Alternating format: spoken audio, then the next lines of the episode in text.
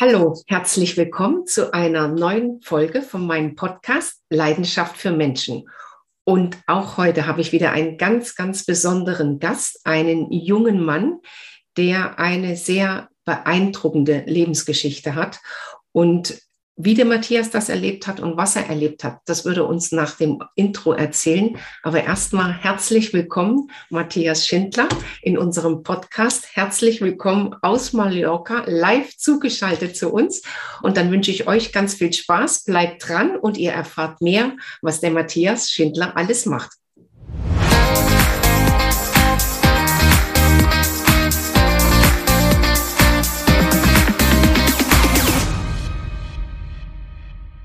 Matthias, herzlich willkommen. Ich habe gerade gesagt, du sitzt äh, in Mallorca im Trainingslager, aber dein Weg war nicht so, dass du eigentlich ähm, Radsportler oder Profi-Radsportler werden solltest, sondern eigentlich war ja deine Karriere äh, ganz anders. Erzähl mal, du hast angefangen, normal Schule und dann?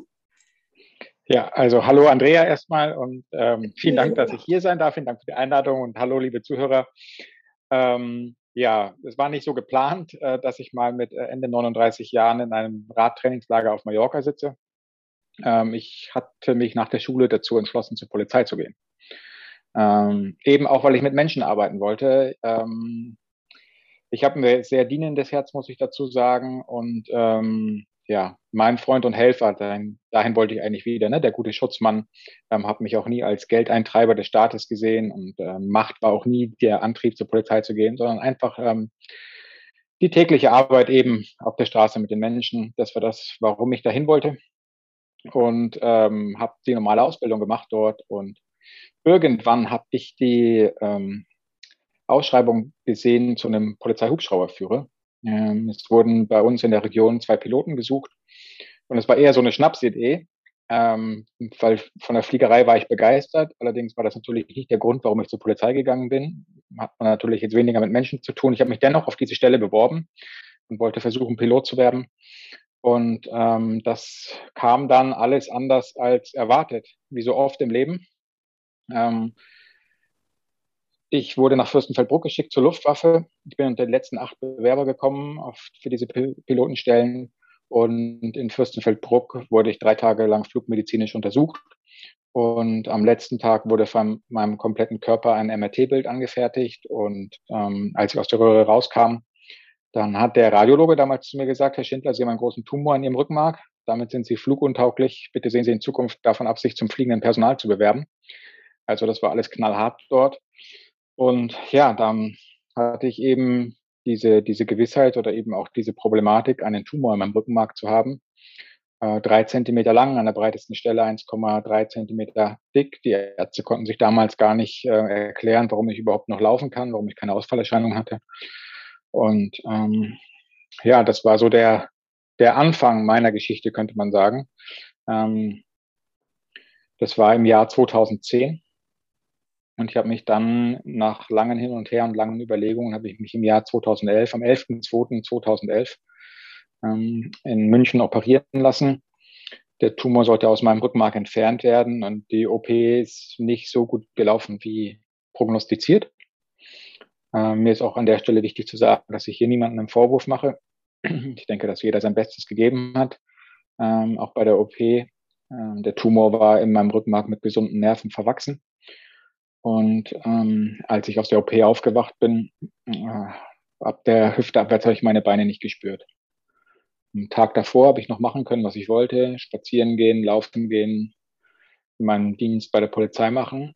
Und am Tag nach der OP, wenn ich aufs Klo musste, habe ich aufs Knöpfchen gedrückt, die Pflegerin kam, hat mich sauber gemacht. Ich lag 24 Stunden. Und da hat es mir schon ordentlich den Boden unter den Füßen gerissen damals wenn, wenn, du das so erzählst, dann weiß man auch im ersten Moment immer gar nicht, äh, was man sagen soll, weil sowas will man einfach nicht erleben. Aber was hat denn dir geholfen, Matthias? Oder wo gab's oder war, wo war für dich der Punkt, wo du versucht hast, die Sache anzunehmen und, und versucht hast, äh, mit der Gegebenheit, wie das ist, umzugehen und, und, und zu üben? das war ein langer Prozess und das ist auch was, was ich ähm, jetzt im Nachhinein betrachte, auch, denke ich, relativ gut aufgearbeitet habe und ähm, wo ich jetzt auch in meinen Coachings und in meinen Vorträgen einfach davon berichte. Ähm, in dem Moment selber war es natürlich brutal hart. Mhm. Und äh, ich bin in ein tiefes Loch gefallen am Anfang. Und ich glaube auch, dass es, dass es wichtig ist, in so einem Moment sich einzugestehen, dass man in ein Loch fällt. Und ich glaube, dass es wichtig ist, in so einem Moment Schmerz zuzulassen, in so einem Moment Tränen zuzulassen. Ähm, denn die Dinge sind nicht schön. Es gibt viele Dinge, die auf der Welt passieren, die einfach nicht schön sind. Und ähm, die muss man sich dann auch nicht schön reden. Und ähm, irgendwann muss man aber sich auch eingestehen, dass wir eben nur dieses eine Leben auf diesem, dieser Erde haben und ähm, dass dieser Schicksalsschlag, den ich hatte, nicht nur mich betrifft.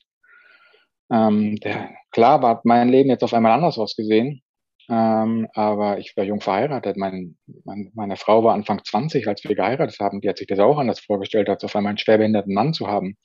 Ich meine, ich hatte das Glück, dass ich relativ schnell im Rollstuhl mobil war. Ich habe jetzt eine schwere, inkomplette Querschnittlähmung. Mittlerweile kann ich auch ohne Krücken wieder laufen. Ähm, ich bin sehr, sehr dankbar, wie es gelaufen ist. Aber diese, dieser ganze Prozess, wie es damals ausgesehen hat, das haben alle gelitten. Meine Mutter hat gelitten, mein Vater, mein, meine Geschwister mussten zusehen, was mit mir passiert. Und im Endeffekt hat jeder nur ohnmächtig zugesehen, während ich der Einzige war, der eigentlich aktiv einwirken konnte auf die Situation. Und wenn ich jetzt depressiv werde und mich gehen lasse und diese Opferrolle annehme, dann wird sich auch im Leben von meiner Frau nichts ändern oder im Leben von meinen Eltern nicht. Das hat Einfluss auf alle. Das heißt, es ist einfach wichtig gewesen, dass ich, nachdem ich diesen Schmerz und, und auch ähm, oh. ja, diese, diese Tränen verarbeitet habe, dass ich da eben auch gesagt habe, okay, wir, ich muss hier vorangehen. Ich muss einfach gucken, dass ich Qualität in meinen Alltag kriege, ähm, dass ich wieder einen Fokus bekomme, ähm, dass ich wieder Ziele habe und ähm, alles andere ist in meinen Augen Egoismus.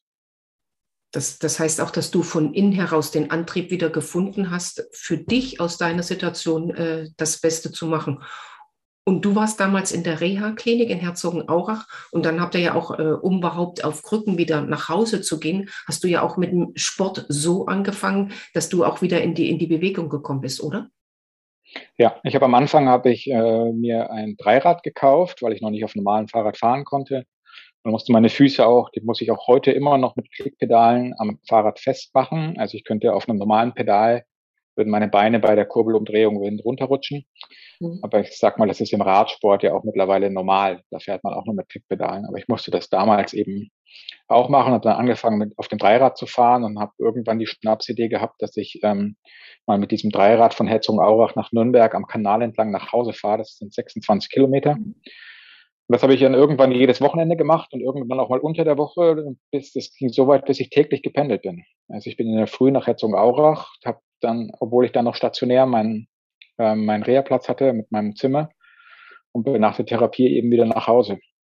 Und ähm, ja klar, die, die Bewegung, das tat mir natürlich gut. Ich habe im, im Rollstuhl habe ich über 100 Kilo gewogen. Also ich ähm, war früher jetzt, ich war habe zwar bei der Polizei Sport gemacht und habe Fußball gespielt, aber ich war jetzt nicht der der Athlet, der Vorzeigeathlet und ähm, habe gerne und viel gegessen. Und ich habe damals vor allem auch angefangen, dann wieder abzunehmen durch diese ständige Pendeln. Und die Muskulatur hat sich natürlich auch schneller regeneriert und die Bewegung allgemein hat meinem Körper, ähm, der eben nicht mehr so funktioniert wie vorher, ein, einfach nur gut getan. Und das war dann so der Startschuss irgendwo, dass ich gesagt habe, okay, ich ähm, probiere mich mal im Behindertensport. Aber du, du hast im Prinzip normal deinen Reha-Sport gemacht und wie bist du dann auf den äh, Parasport gekommen? Ist, bist du angesprochen worden? Hast du das durch Zufall im Fernsehen gesehen? Oder wie bist du dazu gekommen, mehr als in Anführungszeichen nur Sport zu machen? Ähm, das hat eigentlich sehr viel mit meinen Zielen zu tun. Ich glaube, es ist wichtig im Leben Ziele zu haben und ich hatte bei der Polizei ganz klar auch Karriereziele. Ähm, und ich stand damals an ähm, zur Beförderung in gehobenen Dienst, zur Zulassung fürs Studium. Und ähm, wurde, ich wurde zum Polizeiarzt geschickt und der Polizeiarzt hat eben festgestellt, dass ich ähm, nur noch eingeschränkt verwendungsfähig bin. Na klar, ich kann jetzt nachts keinem Verbrecher mehr irgendwelche Treppen hinterher runterrennen. Ähm, das ist nicht mehr möglich. Und damit hat die Abteilung Personal eben auch gesagt, dass ich ähm, im Polizeivollzugsdienst nicht in gehobenen Dienst aufsteigen kann. Und ähm, ich habe hab zwar als Beamter des Freistaats Bayern natürlich die Option, auch in den Verwaltungsdienst zu wechseln, aber Deswegen bin ich nicht zum Start gegangen. Ich wollte Polizeibeamter bleiben, das kam für mich nicht in Frage. Aber mit der Entscheidung war eben meine Karriere vorbei. Und ähm, ich war damals Anfang 30. Und für mich ist, ist das die Horrorvorstellung, äh, irgendwo ohne, ohne Ziele jeden Tag irgendwo in der, in der Arbeit zu gehen. Ähm, stupide abzuarbeiten, ohne, ohne dass du irgendeine Motivation hast oder sagst, ja. da ist das, da ist das oder da, ich will als nächstes den, den Dienstgrad haben oder ein Team übernehmen. Ja. Oder, hm. Insofern war das eher eine, auch eine Schnapsidee und ich weiß natürlich auch, dass ähm, die Olympioniken in Deutschland, ähm, viele Olympioniken eben bei der Bundeswehr sind, bei der Bundespolizei oder bei der Landespolizei, bei den Sportförderstellen weil man auch vom Speerwerfen nicht leben kann und die Judokas haben es auch schwer. Im Behindertensport ist es ähnlich. Da ähm, backt man jetzt auch keine großen Brötchen, aber meine Hoffnung war, wenn ich in dem Sport so gut werde, dass ich eventuell auch eine, eine Art Freistellung bekommen könnte. Das war natürlich schon auch irgendwo in meinem Hinterkopf. Und ähm, dass mir das dann am Ende auch gelungen ist, das war natürlich nicht vorhersehbar. Also es hat dann mit dem Hobbysport angefangen. Ich bin zum ersten Mal in meinem Leben nach Mallorca geflogen in ein Trainingslager. Ich habe noch nie ein eigenes Rennrad gehabt. Ich habe mir das Material hier ausgeliehen und ähm, ich durfte viel lernen und vor allem tat mir auch der Kontakt zu den anderen behinderten Sportlern einfach, einfach gut. Und ähm, das hat mir auch mal wieder gezeigt, wie wichtig es ist, im Leben sich nicht zu vergleichen, nicht auf andere zu schauen, sondern einfach das Beste aus eigenen Möglichkeiten zu, zu machen, aus den eigenen Möglichkeiten zu machen. Und ich darf einfach dankbar sein für das, was funktioniert und muss nicht auf das gucken, was es, was nicht geht. Es könnte auch so viel schlimmer sein. Und insofern ähm, durfte ich viel lernen und ich bin einfach auch dankbar, dass ich hier über den Tellerrand hinausschauen durfte, denn mit Behindertensport hatte ich früher nichts zu tun, hat mich nicht interessiert. Fußball war für mich alles. Mittlerweile kann ich überhaupt nicht mehr verstehen. Ähm, äh, die, die, die, die Faszination am Fußball ist komplett verflogen und äh, es gibt so viele tolle Sportarten. Und ähm, ja, dass sich das jetzt dann so entwickelt mit dem Sport, das ähm, hätte ich natürlich auch nicht mehr träumen gewagt. Ja. Wann war denn so das erste Mal, Matthias, dass du so das Gefühl hättest, Mensch, äh, ich habe jetzt so fleißig trainiert und ich habe das Potenzial, ich möchte unbedingt bei den Olympischen, Paralympischen Spielen mitmachen. Wann, wann hast du so das erste Mal den Gedanken gehabt, den Traum gehabt und damit auch wieder ein neues Ziel gehabt, worauf du dich auch vorbereitet hast, wo du auch dein ganzes Leben, dein Umfeld, auch deine Frau, die dich ja sehr unterstützt, äh, mit dir da äh, auch viel zusammen ins Trainingslager fährt und äh, kocht und macht und tut. Wann, wann war so der Zeitpunkt, wann hast du das so für dich entschieden, ich nehme die Chance wahr, Paralympic, das wäre für mich äh, ein Traum, den ich mir gerne erfüllen möchte. Ich glaube, dass ich mir insgeheim diesen Traum oder dieses Ziel schon relativ früh gesteckt habe. Denn ich bin auch ähm, ein Mensch, der unterscheidet einfach zwischen ähm, dem Thema Erfolg haben und dem Thema ein Ziel erreichen. Das sind für mich zwei verschiedene Dinge. Ich glaube, man muss sich im Leben seine Ziele sehr, sehr hoch stecken. Mhm. Ähm, auch äh, in der Gefahr, diese Ziele nicht zu erreichen. Ich glaube, wer alle seine Ziele erreicht hat, sich nicht hoch genug gesteckt. Die größten Learnings hatte ich in den letzten Jahren in den Punkten, wo ich mein Ziel nicht erreicht habe, wo ich es einfach nicht geschafft habe, wo ich gefallen bin, wieder aufstehen musste, wo ich Herangehensweisen oder Verhaltensweisen ändern musste. Da habe ich am meisten gelernt. Und ähm, im Endeffekt habe ich schon immer früh meine, meine Ziele hochgesteckt und äh, klar waren, waren andere Steps vorher. Ich wollte unbedingt den Kader starten. Ich wollte zur deutschen Nationalmannschaft gehören, weil dann konnte ich auch die Freistellung haben.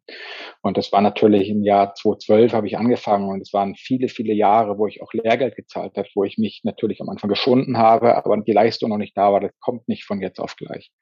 Und als ich 2017 deutscher Meister geworden bin, relativ überraschend. Das war das erste Mal, dass ich mir für mich so gedacht habe, hey, wenn es das war, das war einfach ein schöner Moment. Wenn es das jetzt war, ist es auch gut. Natürlich setzt man sich die, die Schritte immer höher. Damals wusste ich nicht, dass ich 2018 den Gesamtweltcup gewinnen werde.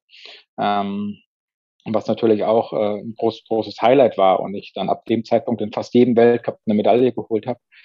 Und so habe ich mir natürlich dann das Ziel gesteckt. Also 2016 Rio war zu, zu früh, 2020 wollte ich unbedingt dabei sein. Ich meine, ich werde jetzt bald 40. Ähm, viel Zeit ist auch nicht. Ne? Also ich weiß, dass genau im Ausdauersport wahrscheinlich ich gerade meine besten Jahre habe, Ende der 30er. Ähm, ich habe mich dann sehr, sehr aufs Zeitfahren spezialisiert. Und insofern habe ich mir das, das, das Ziel dann insgeheim wahrscheinlich schon relativ früh gesteckt, aber irgendwann habe ich es auch einfach ausgesprochen ähm, dass es mein Ziel ist.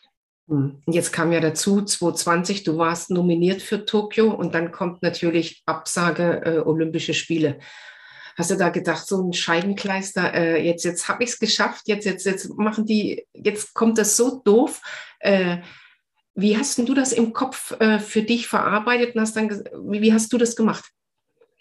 Ich war da ganz entspannt, da bin ich echt ehrlich, denn mhm. ähm, Corona ist einfach ähm, etwas, was unser Leben verändert hat und ähm, ich muss diesen Sport nicht machen. Der Sport ist nicht mein Leben. Ähm, ich denke, ich kann ein gutes Leben ohne diesen Sport führen. Das ist immer mein großes Ziel gewesen. Und ich kann ja nur ähm, die Dinge beeinflussen, die in meiner Hand liegen. Hm. Äh, ich glaube, ich bringe ein ganz großes, ein ganz großes Maß an Akzeptanz mit. Für mich ist es wichtig, auch Dinge akzeptieren zu können, die ich nicht gut finde. Hm. Äh, ich kann meine Behinderung akzeptieren.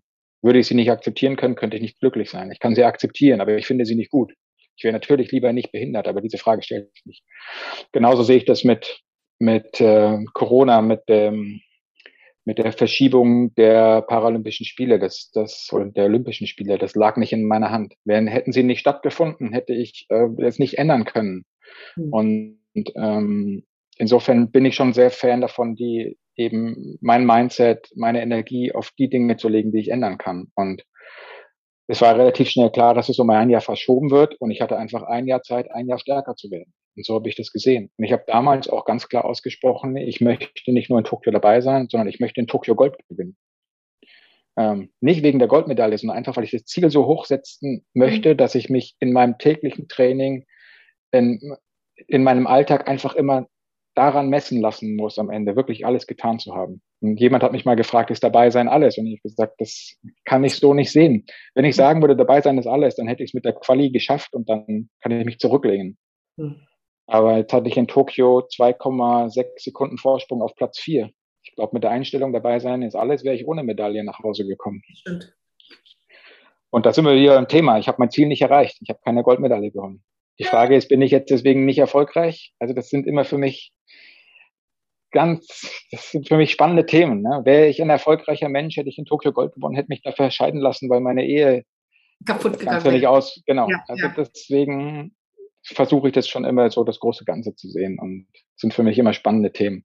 Hm. Also es sind nicht nur spannende Themen für dich, sondern es ist auch spannend für uns und auch als Zuhörer äh, dazu zu hören, weil da waren so viele wunderbare Sätze dabei, so wertvolle Erfahrungen, die du gesammelt hast, so wie du das auch gesagt hast. Man muss die Sachen annehmen und versuchen, das Beste draus zu machen und sich auch Ziele äh, stellen und sich nicht in die Opferrolle begeben. Und das ist ja das, was viele Leute machen, die immer nölen und jammern und alles ist scheiße.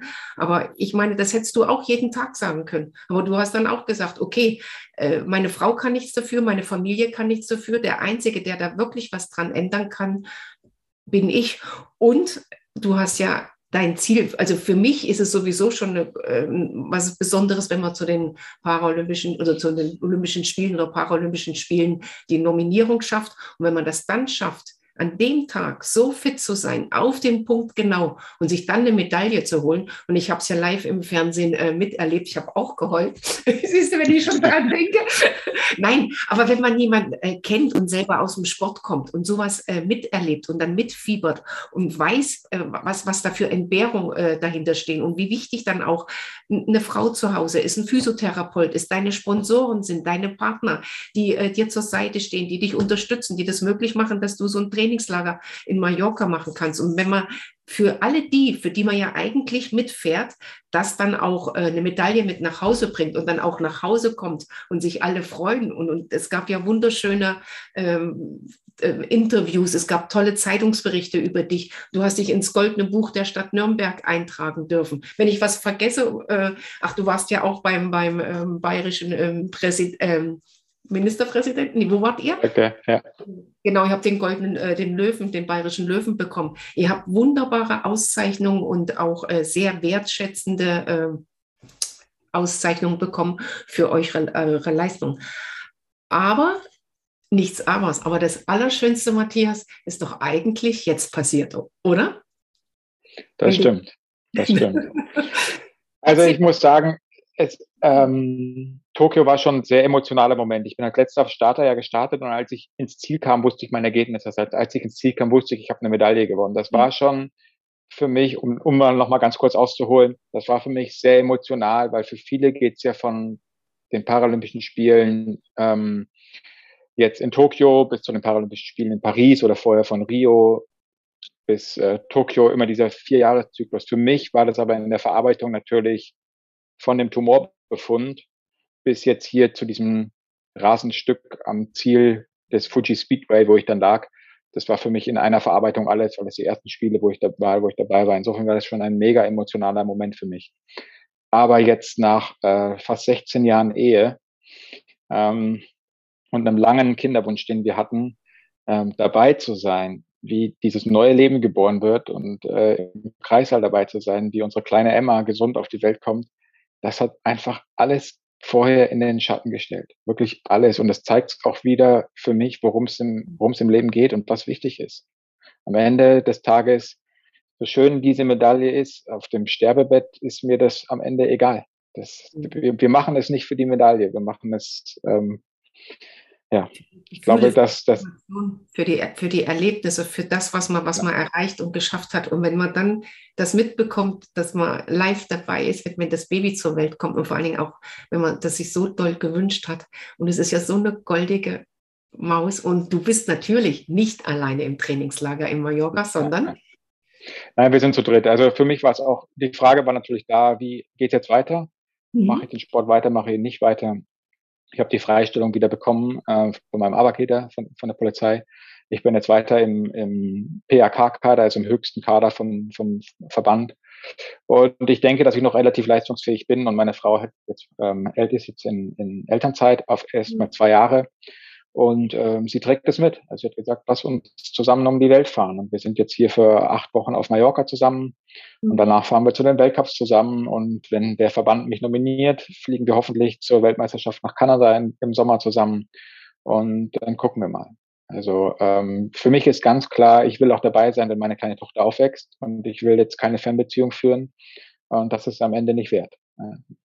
Du siehst, ich, ich höre dir so gern zu, weil äh, das ist so schön, wenn jemand äh, so zufrieden und glücklich ist, obwohl in seinem Leben auch nicht alles optimal gelaufen ist, so dankbar auch dafür ist. So wie du das jetzt sagst, wir haben uns die Zeit genommen und wir sind zusammen acht Wochen hier und wir haben zusammen beschlossen, äh, wie wir das machen, wie wir das zusammen erleben und dass ich meinen Sport weitermachen kann, ohne dass ich äh, die Kleine nicht erlebe oder nicht sehe, sondern ihr habt das zusammen äh, so überlegt, wie ihr das machen könnt, dass du da immer dabei bist. Matthias, ich könnte noch stundenlang mit dir reden und ich lade dich auf jeden Fall nochmal ein, weil ich da glaube, auch unsere Zuschauer wollen einfach wissen, wie geht es mit Emma weiter, wie geht es mit deinem Sport weiter. Aber für alle die da draußen, die ähm, Matthias gerne live erleben möchten, ihr habt die Chance äh, anzurufen bei mir in der Agentur, den Matthias zu buchen für Vorträge, für Seminare, Team-Events. Wir können auch ein Radsport-Event machen. Aber Matthias, du gibst auch Coachings. Wer kann sich bei dir für was melden? Mal grundsätzlich jeder. Also grundsätzlich jeder, äh, der damit klarkommt, dass ich wirklich ähm, tiefe private, über tiefe Dinge rede. Diese oberflächliche Sachen zu reden, über das Wetter oder sonst was, ist mir die Zeit einfach zu schade. Ich durfte und musste vielleicht viel erleben in der vergangenen Zeit gerade auch ähm, was die Ehe und äh, die Beziehung zu meiner Frau betrifft. Das war natürlich nicht immer leicht. Ähm, wir hatten auch, auch viele Rückschläge, das hat sie alles mitgetragen. Und das sind Dinge, über die, die spreche ich. Und äh, die, die spreche ich an. Und ähm, für mich geht es darum, Leben zu teilen. Und äh, ich habe auch viele Fehler in der Vergangenheit gemacht. Äh, nur wenn ich darüber rede, wenn ich die Hosen runterlasse und meine schwarzen Punkte zeige, dann kann ich vielleicht ähm, dem einen oder anderen, dem einen oder anderen Fehler ersparen. Und ähm, Insofern äh, möchte ich gar nicht meine Zielgruppe jetzt so groß einschränken, weil äh, ich bin einfach gerne unter Menschen und ich teile gerne meine Geschichte und wer Interesse daran hat, ist herzlich eingeladen.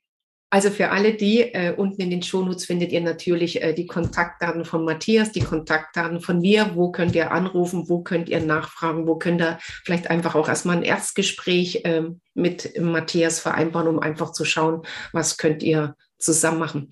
Matthias, tausend Dank für deine Zeit. Ich wünsche euch eine wunderschöne Zeit auf Mallorca. Ich wünsche euch alles Gute. Grüß mir deine Frauen.